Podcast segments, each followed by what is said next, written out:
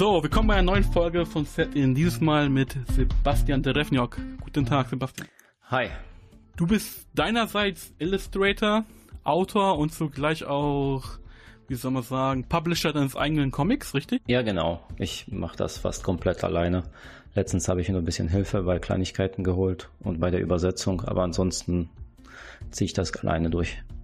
Wie kommt man dahin?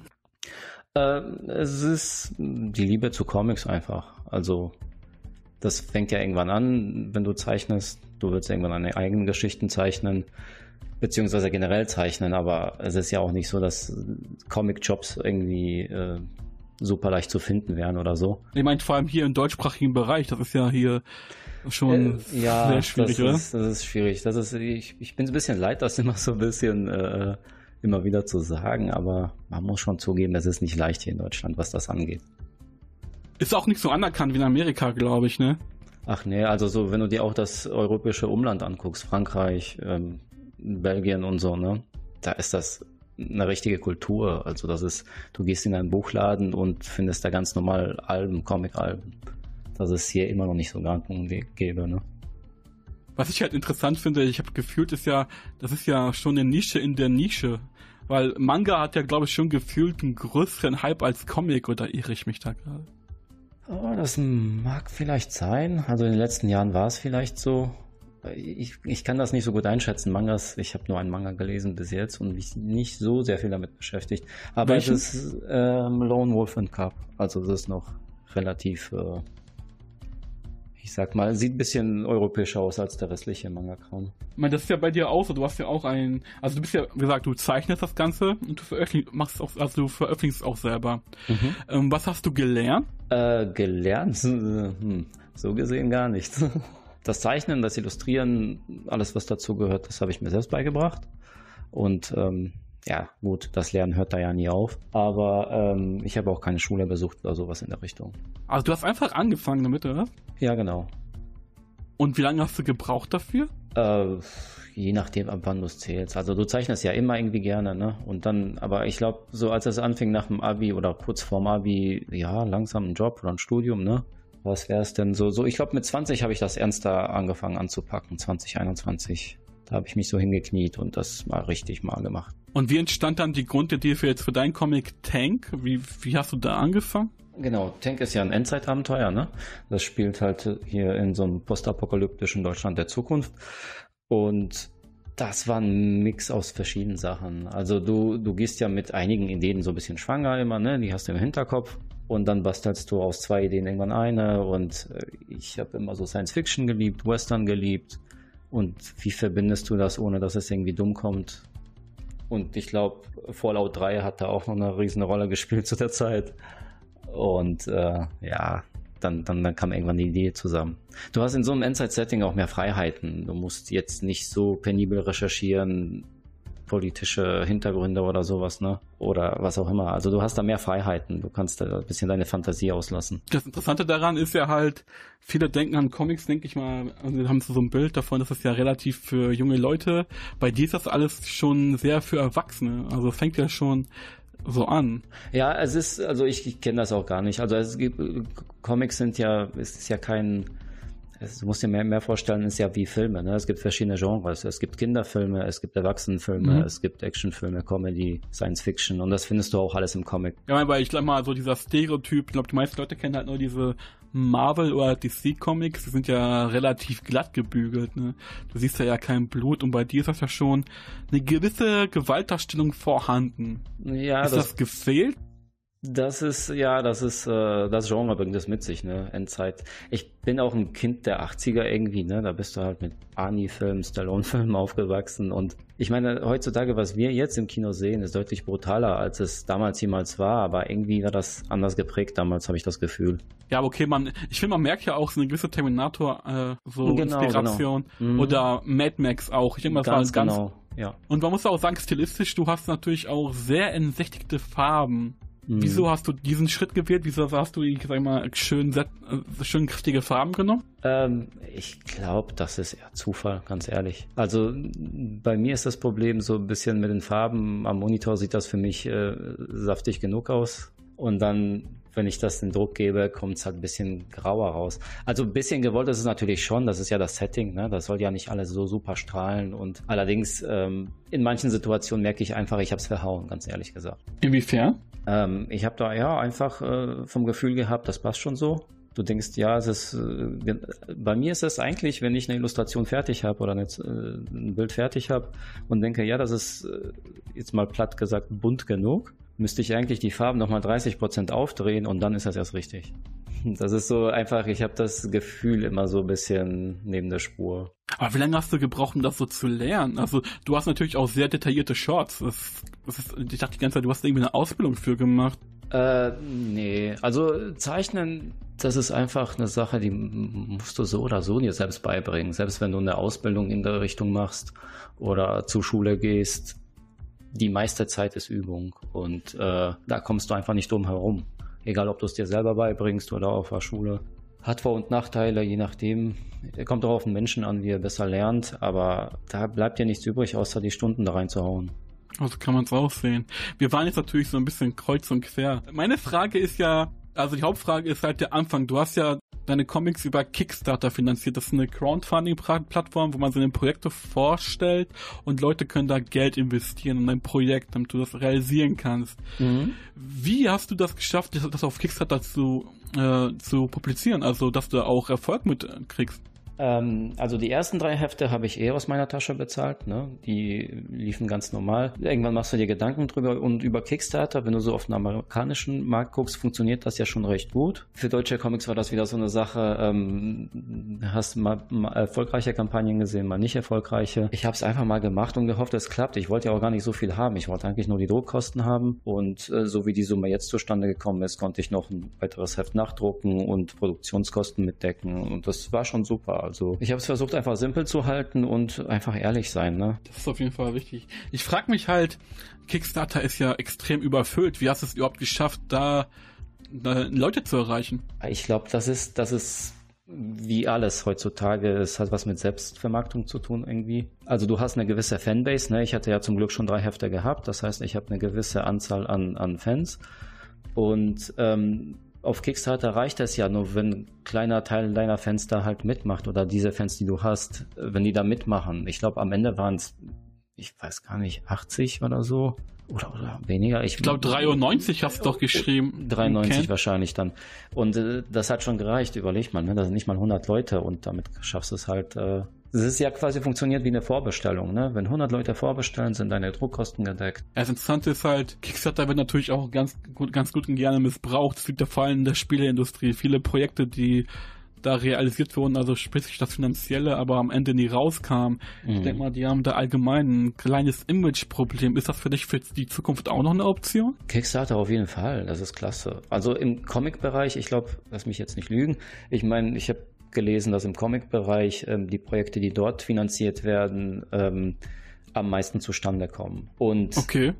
ich verstehe auch äh, so, so, bei diesen Videospielen, das habe ich auch schon öfter gehört, ja, da musst du wirklich viel Vertrauen in die, in die ähm, Leute da äh, äh investieren, sage ich mal, wenn du denen so schon Geld Jahre im Voraus gibst.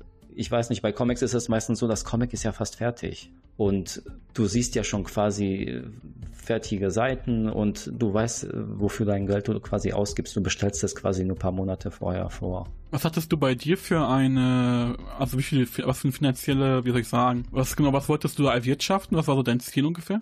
Das war wirklich nur nicht mal 700 Euro. Ich brauchte halt nur die Druckkosten, das war mir wichtig halt, dass ich das nicht wieder aus eigener Tasche zahlen muss direkt oder vorstrecken muss. Und zustande kommen, glaube ich, über 1900. Also das, das war schon sehr gut. Hattest du da auch mit extra Pledges? Es gibt ja bei Kickstarter diese Goals. Du kannst ja immer mehr, also mehr Geld du reinsteckst, desto mehr Features kannst du für dein Produkt einbauen. Hattest mhm. du da auch optional was mit drin? Ähm, klein wenig. Also das war auch nicht so durchdacht, weil ich dachte auch nicht, dass das sofort so klappt. Das Ding war ja wirklich, die 700 Euro waren innerhalb von ein paar Stunden erledigt. Also und dann, Echt? ich habe okay. mir, hab mir gar keine Gedanken drüber gemacht, über die Stretch Goals. Und ähm, bei der nächsten werde ich das definitiv ähm, besser durchdenken, das Ganze. Auch ein bisschen besser planen. Wie lange war es bei dir angesetzt? Ähm, um die 20 Tage, 22 Tage, glaube ich. Das geht ja, okay, für 700 Euro hast du gesagt, das ist ja realistisch, ne? Mhm, ja, also auf jeden Fall, also ein Tipp für Kickstarter, auf jeden Fall realistisch bleiben. Es gibt, ich wundere mich manchmal, wenn da Leute kommen, ja, ich möchte meinen Comic machen, möchte aber irgendwie äh, 10.000 Euro haben. Da denke ich, wow, da brauchst du schon eine Fanbase, ne, damit das finanziert werden kann. Aber du musst ja auch irgendwie davon leben. Wenn du sagst, okay, ich habe jetzt die Druckkosten, aber am Ende Miete zahlen, lebst du davon? Oder wie machst du äh, das? Nein, von den Comics nicht. Also du würdest dich erschrecken. Also ganz ehrlich, das ist momentan ein Plus-Minus-Null-Ding. Das, was ich mit den Comics erwirtschafte, stecke ich da auch wieder rein. Und äh, ich meine Miete und Essen zahle ich mit einem ähm, Teilzeitjob, der nichts mit Comics zu tun hat. Ist aber auch schade, wenn das so ein Herzensprojekt ist und wenn man da, wenn das nichts rumkommt, wie, äh, wie holst du dann die Kraft, das weiterzumachen? Also wie motivierst du dich selber dann? Ja, das ist, das ist halt das Ding. Also in erster Linie ist das wirklich die Liebe zum Medium. Ich liebe Comics. Ich habe Comics gelesen, seit ich klein bin. Ich habe vielleicht mal ein, zwei Jahre Pause gehabt äh, und dann immer weiter gelesen. Und äh, das, ich liebe das Zeichnen Kunst und du verbindest das und liebst das Medium und machst einfach weiter. Und ja, ich würde jetzt lügen, wenn das äh, nicht an mir zerren würde, wenn du sagst, ne? Ich, ich stecke da so viel Zeit rein, wie mancher nicht mal in seinen Vollzeitjob reinsteckt. Und es kommt momentan finanziell leider noch nicht so viel rum. Kannst du da was sagen, was den Zeitfaktor ungefähr angeht für eine Seite oder für, ein, für eine, sagen wir mal, für eine Seite für ein ganzes Comic? Ähm, also so eine fertige Seite, also jetzt mit Farben vielleicht und dem Text, würde ich sagen, drei Tage brauchst du so. Natürlich baust du das ja nicht so auf. Du schreibst ja zuerst, machst dann die Layouts, du zeichnest dann, dann äh, machst du die sauberen Zeichnungen und erst dann kolorierst du alles. Aber würdest du das so in einem Prozess durchziehen pro Seite, würden es wahrscheinlich zwei, drei Tage sein. Hast du da auch irgendwie ein Storyboard für? Wie kann man sich diesen Prozess vorstellen? Also du schreibst die Geschichte mhm. und wie geht das, also wie, kann, wie, wie laufen da die einzelnen Schritte ab? Ja, genau. Also du hast erstmal eine Idee, ne? Und mhm. ähm, dann noch eine weitere und dann sammelst du die. Und ich habe hier wirklich so ein Whiteboard, die schreibe ich mir alles auf und dann denke ich, okay, wie fügst du das jetzt logisch zusammen? Wie könntest, äh, wo musst du halt Logiklöcher stopfen? Und ähm, wenn du das Ding erstmal hast, dann fange ich an, die Dialoge zu schreiben. Und hast du da für dich auch äh, die Geschichte quasi schon auch fortgesetzt oder ist das so ein Entstehungsprozess? Äh, teils, teils. Also ich weiß, wo zum Beispiel jetzt die ist erstmal so auf sechs Hefte angelegt und das ist halt quasi wie so ein Startschuss für die Serie. Allerdings mit dem Zeitfaktor, den ich da reinhaue, muss ich gucken, wie es weitergeht. Also aber wenn, wenn, wenn das sechste Heft fertig ist, ist es abgeschlossen und ich weiß auch, wie es endet. Allerdings so die Zwischenschritte, die kommen mit der Zeit, die ändern sich auch und du veränderst Sachen. Du merkst auch im Nachhinein, du hättest vielleicht mehr Zeit in was anderes da reinstecken sollen und dies und das ein bisschen mehr aus, ausbauen sollen. Es ist ein Lernprozess. Schreiben ist auch nicht so das Leichteste für mich, muss ich zugeben. Ja, kann ich mir auch gut vorstellen. Aber willst ist das dann so eine Art Staffelabschluss oder hört Tantank komplett auf? Nee, das ist so ein Staffelabschluss, genau. So kannst du das sehen. Das ist. Cool. Mhm. Über was wir noch gar nicht gesprochen haben, ist, du hast ja eine Hauptcharakterin. Viele haben halt einen maskulinen Hauptcharakter. Wie mhm. kommst du zu dieser Entscheidung? Oh, ja. Also prinzipiell zeichne ich lieber Frauen als Männer. Ist halt so eine vorlieben Sache, ich weiß nicht. Also hört sich jetzt komisch an. Also es ist auch schwieriger, einen coolen männlichen Charakter zu finden, als einen coolen weiblichen Charakter, denke ich. Äh, weil, jetzt mal ganz im Ernst, früher wurden nur Männer gezeichnet und ich weiß nicht. Also mir fällt das da wirklich schwer, einen coolen männlichen Charakter zu finden, den ich auch gerne die ganze Zeit zeichnen würde. Aber du hast euch zum Beispiel, also deine Hauptcharakterin hat ja auch ein Gefährten, ich habe jetzt den Namen leider vergessen. Hm, genau, Jerome. Das, genau, der taucht ja im zweiten Heft auf. Der mhm. sieht doch auch vom Arztteil eigentlich auch ganz gut aus. Ah, doch, nein, ich sag ja nicht, dass ich es nicht kann, sondern es ist halt so, es, es muss, du musst, äh, um zu dem am Ball dranbleiben zurückzukommen, du brauchst etwas, was dich, äh, was dir Spaß macht halt, ne? Und es ist einfach, ich weiß nicht, ich zeichne lieber weibliche Charaktere als männliche Charaktere. Es gibt du hast ja auch, ja, erzähl weiter bitte. Es gibt Künstler, die machen es gerne genau andersrum. Ne? Es ist eine Vorliebe. Es ist ja nicht so, dass ich gar keine Männer zeichnen würde oder so oder irgendwie eine Abneigung dagegen hätte oder irgendwas. ja, ich verstehe schon. Du siehst halt lieber Frauen. Das ist ja schon verständlich für einen heterosexuellen Mann. ganz natürlich. Ja, okay, wenn man es von der Seite sieht auch, ja. Genau. Aber die, was ich mich auch frage, ist, das Ganze startet auch relativ brutal. Man sieht halt, wie eine Frau misshandelt wird. Mhm. Also das erste Bild, was man sieht. Warum hast du dich dafür entschieden? Das war damals so ein Prozess. Ich wollte irgendwas äh, Schockierendes haben, was im Gedächtnis bleibt. Und ich weiß nicht, ob ich zu einem Zeitpunkt irgendeinen Artikel gelesen habe oder irgendwas im Radio kam. So, ich sag mal, Vergewaltiger sind so ach, der größte Abschaum, den ich mir vorstellen kann. Also ich finde ihn auch schlimmer als Mörder. Und irgendwie fand ich das als Schockmoment in Ordnung, einfach auch um zu zeigen, ähm, was den widerfährt halt am Ende. Ne? Das war schon irgendwie so eine kleine Abrechnung mit dem Thema. Ich will jetzt nicht so viel spoilern, aber die kriegen schon nein, nein, nein, bloß nicht. Es ist ja schon, so generiert man auch ein Feindbild. Es ist natürlich ein relativ leichtes Stilmittel, oder? Um mhm. zu sagen, das sind jetzt die Bösen. Ja. Das fand ich eine ganz coole Idee. Und ja, klar, spoilern werden wir ja eh nichts, aber du hast eine Stelle in dem Comic drin, das war, glaube ich, im zweiten Heft. Mhm äh, da geht ja die Heldin mit ihren Gefährten, ich, sorry, ich bin nicht so gut im Namen merken. Auf jeden Fall äh, gehen sie einen äh, älteren Herrn äh, besuchen, weil sie halt äh, wegen der Vergangenheit wissen wollen. Wegen mhm. diesen Medikamenten, die sie einnehmen muss. Das war einer der letzten Überlebenden. Weißt du, wo ich bin? Mhm. Der sich da auch verteidigt und angegriffen wird. Und der ist so gepanzert. Ah, du bist schon im vierten, He vierten so, Heft quasi, oder? Ist das das vierte? Wo dieser gepanzerte Typ ist? Genau, mhm. oh mein Gott, das war so ein Ding.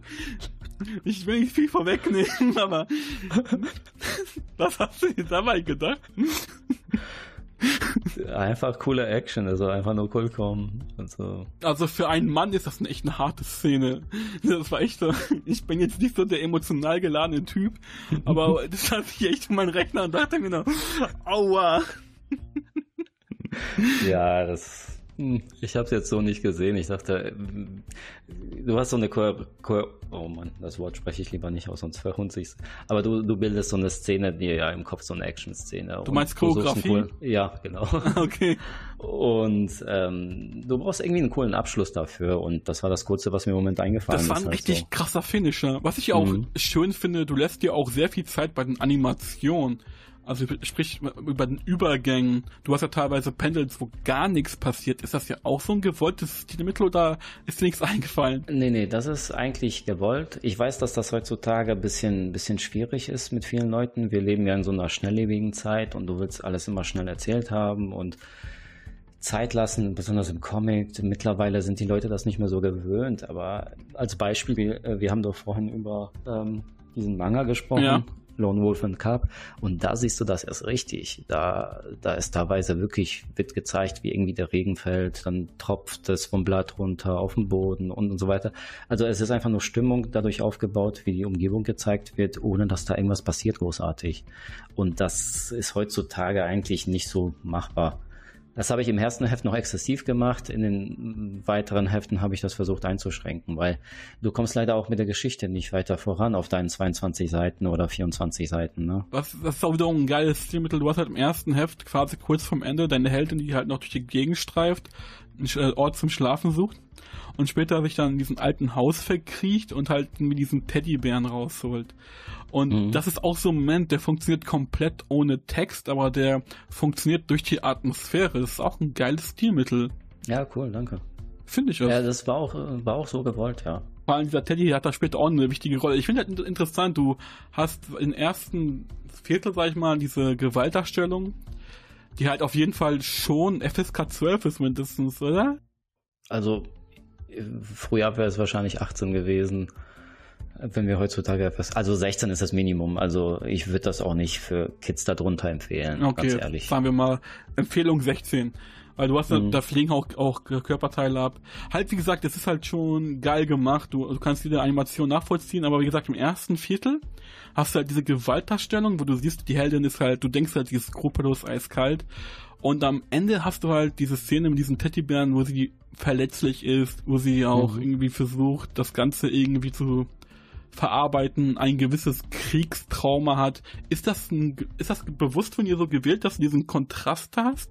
Absolut, ja. Ja, genau. Hast du gut zusammengefasst. Also natürlich, du versuchst ja, Schreiben, wie gesagt, ist so ein bisschen neuer für mich als das Zeichnen an sich.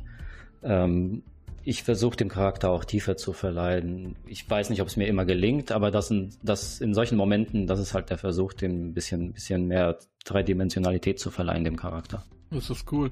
Und wie ist das so von der, auf der Story-Ebene? Du sagst ja, du arbeitest mit einem Storyboard. Hast du die Geschichte für dich auch vorgeschrieben? Du sagtest ja, oder ist es eine stetige, stetige Weiterentwicklung? Ähm, so der gröbste Rahmen, der, der, der steht fest. Dies und das wird passieren, die kommen da und da an und da und da endet's. Ähm, was dazwischen ist, dann schaue ich halt immer. Ne? Mittlerweile, jetzt ne, arbeite ich am fünften Heft. Ich habe soweit jetzt fertig geschrieben und ähm, im Kopf durchdacht, so dass es quasi wirklich im sechsten Heft zum Abschluss kommen kann. Ist das für dich ja auch ein Projekt, wo du sagst, komm, dann beschäftige ich mich noch die nächsten 20 Jahre oder willst du damit auch mal einen sauberen Abschluss finden? Ähm, Ideen habe ich noch mehr für, für, für eigentlich so, ja, du hast auch in Staffeln gesagt, so wenn man so in Serien denkt, ja, dann wäre es das so. Allerdings, äh, ich bin da jetzt mal vorsichtig, weil das Finanzielle spielt schon eine Rolle und wenn das jetzt irgendwie ich sag mal, auf Dauer nicht besser wird, muss man auch gucken, dass man wieder ernsthaft anfängt, Geld zu verdienen und die Comics dann halt nebenbei macht. Ne? Wäre für dich da keine Option, mit einem größeren Publisher zusammenzuarbeiten? Doch, doch, natürlich. Ähm, da müsste ich einfach nur gucken. Also ich will erstmal die sechs Hefte abgeschlossen haben und dann gehe ich natürlich hausieren. Ich gucke mal, ob in Deutschland sich einer findet oder nicht. Ähm, und ich würde es natürlich auch sehr gerne auf dem US-Markt versuchen, das irgendwo unterzubringen. Entweder im kleinen Verlag oder natürlich traumhaft wäre es bei Image oder so. Aber keine Ahnung, wie das funktioniert. Du hast ja schon eine englische Lokalisierung. Äh, wird das dann auch, also du hast ja höchstwahrscheinlich, kannst du das auch irgendwie tracken. Hast du da auch Anfragen aus, den, aus diesem Sprachraum oder ist das jetzt auch noch relativ human? Nee, ich glaube, die meisten Leute, die das lesen, die kommen schon aus Deutschland. Also das sind die Leute, die ich wahrscheinlich auf Messen treffe oder ähm, so persönlich kenne halt, weil ähm, ich sehe sehr wenig äh, aus dem englischsprachigen Raum, die da auch wirklich äh, auf die Webseite gehen. Aber so diese Connection, die durch die Messen entsteht, die hilft dir ja nicht weiter. Ähm, Inwiefern jetzt? Wegen der Verlage? Genau. Oder meinst du jetzt? Es sind ja auch viele Verlage, auch kleine Verleger. Da, da gibt es mm. keine Kooperationsmöglichkeiten für dich? Wahrscheinlich schon, aber du musst ja auch immer überlegen, ähm, also solange es kein großer Verleger ist, ähm, dann kannst du wahrscheinlich alles andere auch selber machen, wie der andere Verlag das auch kann. Der kleine. Ach, du meinst das Marketing, Weil, äh, Bitte? Ist das dieser Marketing-Aspekt, da die Rolle spielt? Genau, das ist halt, ähm, ein großer Verlag hat eigentlich Kohle für Marketing und die können das auch irgendwie vernünftig machen. Es gibt auch kleine Verlage, die kriegen das hin oder auch äh, einzelne Leute, die sind super im Marketing. Ich muss zugeben, ich bin super schlecht im Marketing und äh, das ist so ein bisschen so, dass äh, oh, was sehr zäh daherkommt. Also bei mir, mir fällt es wirklich nicht leicht mit dem Marketing. Ja, allein schon diese ganzen SEO-Thematiken und so, da kannst du dich ja auch einen Tag vergraben oder länger.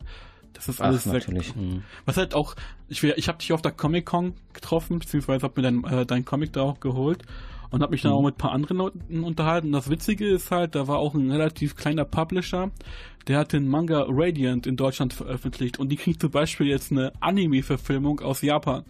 Das ist ja für wow. die Jackpot. Mhm, ja klar, wow. Ist ja auch so ein europäischer Stil. Ich weiß nicht, ob du ihn überhaupt kennst. Ich kenn's leider nicht, aber das werde ich nachschlagen, wenn später finden. Der war bei dir auf jeden Fall gegenüber vom Stand, das weiß ich nämlich. Aber mhm. das ist ja nicht ganz das Thema.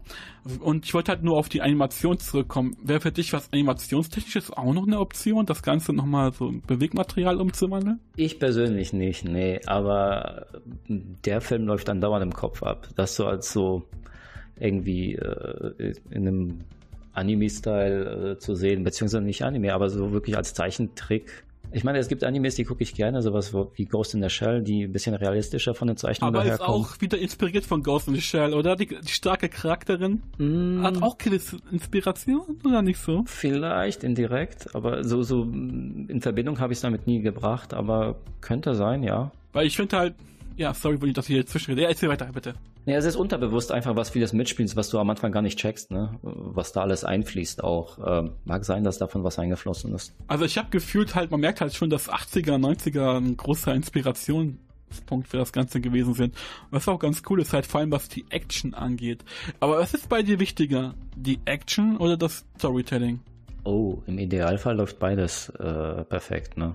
Ähm, reine Action ist ein bisschen langweilig. Ich versuche das immer so ein bisschen zu gewichten wenn nur zu viel gequatscht wird, das ist auch so ein bisschen langweilig dann im Comic, finde ich. Wenn, die, wenn du nur so sprechende Köpfe hast andauernd und visuell der nichts Interessantes bietet. Ich versuche es halt immer abzuwägen. Also, weil ich finde ja vor allem stilistisch bist du ja schon anders. Also, das ist jetzt schon ein sehr europäischer Zeichenstil. Man kann das jetzt nicht mit den amerikanischen vergleichen, weil das sieht alles sehr kantig. Bei dir ist das alles relativ weich und teilweise auch mit Absicht so etwas unsauber gezeichnet. Ist das jetzt auch so ein Alleinstellungsmerkmal von dir? Ähm, ja, das Unsaubere kommt daher, dass ich äh, immer wieder hin und her springe zwischen äh, traditionellem Zeichnen und digitalem Zeichnen. Ich war mir nie so sicher. Und das zweite Heft ist zum Beispiel komplett äh, digital entstanden. Und die Zeichnungen, die du so siehst, das waren eigentlich die Bleistiftzeichnungen, die waren auch nicht sehr detailliert, die sollten noch richtig getuscht werden. Aber stellenweise waren sie sauber genug und ich dachte, okay, ich lasse es so. Und stellenweise waren sie es nicht. Deshalb sieht das so aus, als wäre es hier und da mal unsauber gezeichnet. Auf zum Beispiel das neue Heft ist schon deutlich sauberer gezeichnet als die davor. Und ähm, das wird immer sauberer werden. Das ist eher so, ich habe da dem nie genug ähm, Aufmerksamkeit gewidmet quasi. Und wie stellst du dir das für die Zukunft vor? Arbeitest du jetzt aktuell jetzt am nächsten Heft oder wie kann man sich das jetzt vorstellen? Ja, genau. Also ich habe es gerade fertig geschrieben, beziehungsweise die Story fertig geschrieben. Die Dialoge brauchen noch einen letzten Feinschliff und ähm, gerade bin ich quasi am visuellen Umsetzen des Ganzen.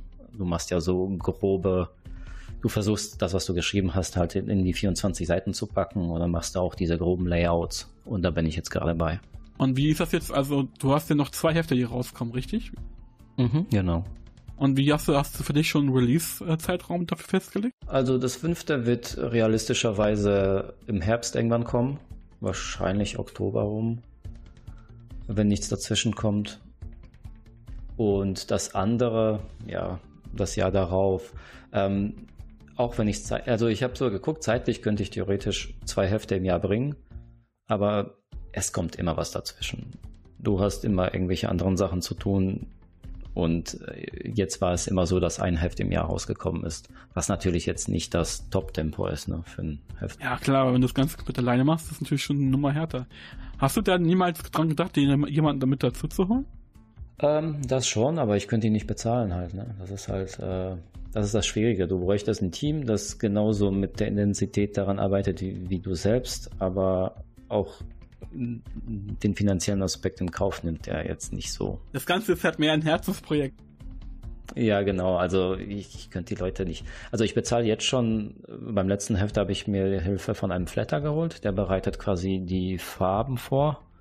Der koloriert alles irgendwie bunt ein, egal wie, Hauptsache sauber so dass ich später direkt loskolorieren kann, ohne über den Rand zu zeichnen und sowas. Ist halt beim digitalen Kolorieren so. Wie funktioniert also das? Also du hast irgendwie eine Zeichnung und theoretisch, bevor du digital kolorierst, ich meine, es gibt verschiedene Methoden, aber die schnellste und am meisten verbreitete ist die halt, dass du dann ähm, quasi die Zeichnung schön sauber mit einer Farbe ausmalst. Das Gesicht kriegt zum Beispiel die Farbe, ne? die Hose die andere und so weiter. Und er macht es einfach irgendwie, Hauptsache nur sauber, sodass ich später digital die Fläche einfach anklicken kann und direkt loskolorieren kann, ohne mir Sorgen darüber zu machen, dass ich über den Rand male oder. Und das spart ja schon. Also über Photoshop, du, du markierst die Fläche und äh, via Photoshop halt quasi und dann genau. du die einfach und ich nur kann direkt drin kolorieren, ohne über den Rand zu malen oder ne. Und der Zeitaspekt ist so richtig intensiv, wenn du das alleine machst. Wenn du, was weiß ich, jetzt als Beispiel sechs, äh, vier Stunden für eine Kolorierung brauchst, gehen vielleicht, keine Ahnung, zwei davon nur für dieses saubere Ausmalen drauf. Und dafür habe ich mir halt Hilfe engagiert, der kümmert sich nur darum, die Seiten halt ähm, sauber auszumalen, damit ich loskolorieren kann. Und das macht er schon, während ich quasi noch an den neueren Seiten zeichne, bereitet er schon die alten vor. Besuchst du auch diese Messen immer aktiv, diese Comic-Messen? Mm, ja, doch. Also Jetzt nicht alle, zum Beispiel die in Frankfurt, die jetzt war, da bin ich jetzt nicht oder die jetzt ist. Ich weiß es gar nicht. Ähm, ich bin in Erlangen, ich bin in Stuttgart jetzt übernächsten Monat und äh, wahrscheinlich nehme ich die in Dortmund wieder mit, allein weil es äh, ne, direkt bei mir vor der Haustür ist. Nächste Woche ist die, glaube ich, am 12. Ne? Mm, Oder? Das ist auch eine Veranstaltung vom 12. Das kann sein, 13. in Frankfurt, die ist das dann. Aber ich glaube, das ist mehr Schwerpunkt Anime. Ach so, okay, das davon weiß ich leider nichts. Kann sein. Diese, diese großen Conventions, die sind, äh, ich, ich, mir, Also zu Anfang dachte ich, das wäre super, auch wenn das äh, Hauptthema da gar nicht der Comic war irgendwie, sondern mehr ähm, Film und, und, und Serien und sowas. Aber ähm, du hattest genug Kundschaft da. Und ich habe das Gefühl, je öfter du die Messen besuchst, hast du leider immer die gleiche Kundschaft sehr oft. Ja, Recht? also das spiegelt sich nicht in Verkäufen wieder. Oft fährst du zu einer Messe und das Geld, was du da reingesteckt hast in die Reise, Verpflegung und Hotel, Standkosten, das kriegst du gerade mal raus. Und du hattest zwar die Promotion, du hattest ein paar neue Kunden dazu gewonnen, das ist super. Aber das ist nicht auf Dauer so, dass du immer so ähm, verkaufst wie am Anfang, wie bei den ersten Messen. Also das ist ganz komisch. Das ist aber schon hart, weil Erlangen natürlich, glaube sind das 600, 700 ja. Kilometer. Erlangen ist immer so der teure Spaß.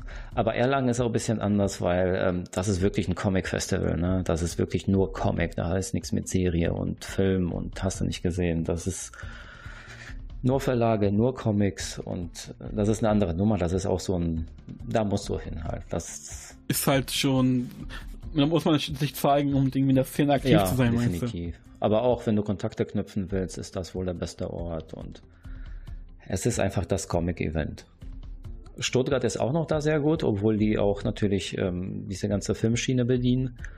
Ähm, da läuft das auch. Die anderen Messen, die von einem anderen Veranstalter sind, da ist das mit dem Comic immer so ein bisschen stiefmütterlich.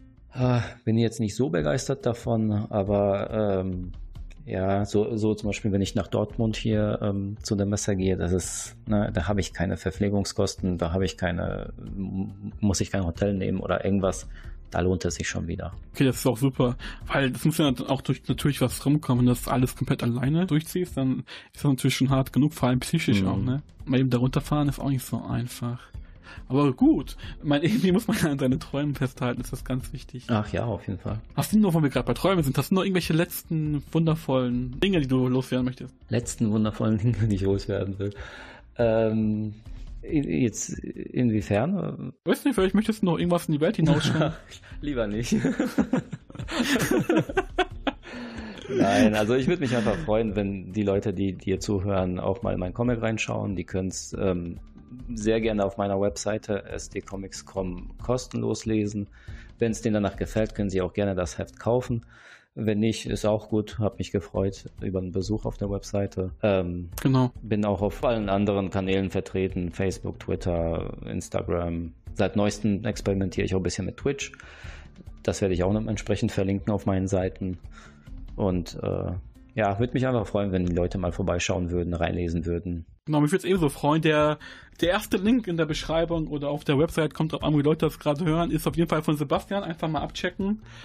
Und mehr als angucken kann man ja nicht machen. Da kann ja nichts dabei passieren. Mhm. Ja. Und ich bedanke mich bei dir für deine Zeit. Ich danke dir auch. Wundervoll, danke.